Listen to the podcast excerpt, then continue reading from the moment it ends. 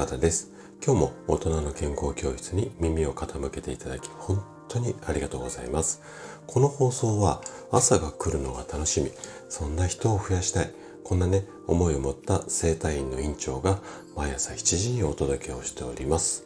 さて、今日なんですけども、今日はね、インスタント食品とお肌の関係、こんなテーマでお話をしていきます。えっと、インスタント食品をこう食べ過ぎるとお肌が荒れる。こんなことは、まあ、あなたもなんとなくこうイメージできると思うんですね。じゃあ、なんでインスタント食品を食べると肌が荒れちゃうのか。この仕組みってご存知ですかねあの、多分このあたりはっきりわかんないよっていう方も多いと思うので、今日はインスタント食品で肌が荒れてしまう理由、これをね、詳しくお話をしていきます。ぜひね、最後まで楽しんで聞いていただけると嬉しいです。じゃあ、早速本題に入っていきましょう。インスタント食品で肌が荒れる理由、これね、2つあるんですね。で、まず1つ、1つ目の理由っていうのは、こんな理由になります。インスタント食品の定番といえば、カップラーメン。だと思うんですけども、まあ違うようなイメージの方も多いと思うんですが、まあ、あの、代名詞的なところもあると思うんですね。で、例えばカップラーメンばっかりを食べていると、当然のことのように栄養不足になります。で、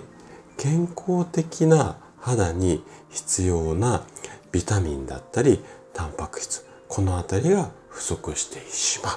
これが、まあ、一つ目の理由ですよね。で、えっ、と、この2つ、ビタミンだとかタンパク質が、こう、不足してしまうと、やっぱり肌って荒れやすくなってしまうんですね。はい。で、2つ目の理由とすると、これね、ちょっとイメージ湧かない方も多いと思うんですが、リン、これの取りすぎによるカルシウム不足なんですよ。で、リンってなんとなく聞いたことあると思うんですが、で、どんな成分かっていうのはちょっと今日は割愛しますけれども、カタカナでリンですね。うん。リンはカルシウムに次いで体内で多い物質なんですね。で、リンの働きっていうのはこんな働きがあります。まず一つ目は骨だったり歯を形成するっていう働きですね。で、もう一つが肌の成分であるリン脂質これをね作ったりするんですよ。で通常の食生活ではまあ気にすることっていうのはあんまりないと思うんですが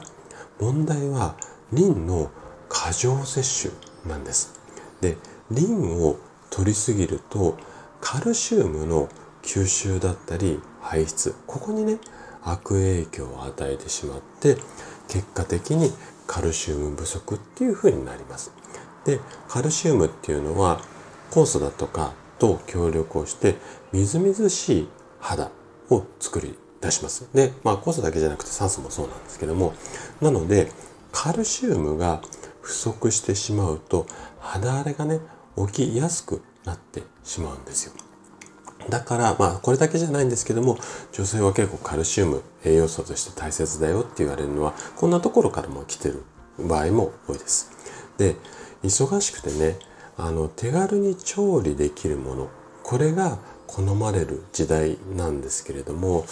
できればね、余裕があるお休みの日なんかは、ぜひね、手料理、これをね、楽しんでみてはいかがでしょうか。で、料理しましょうっていうと、全部1から10までご自身で作るっていうのをイメージされる方も多いんですが、例えば全部こう、うん、出来合いのものとか、インスタント食品が、うん、お料理って多分3品とか5品とか食べますよね。で、それ全部が今までそうなっていた方は、1品でもね、手料理にこう品物を変えていく。こんなところからスタートでも OK なので、ぜひね、ちょっと余裕ある時だけでも構わないので、チャレンジしてみてはいかがでしょうか。はい。ということで、今日のお話はここまでとなります。そして、いつもいいねやコメントいただき、本当にありがとうございます。皆さんの応援がとっても励みになっています。今日も最後までお聴きいただきありがとうございました。それでは素敵な一日をお過ごしください。トライアングル生態の院長高田がお届けしました。では、また。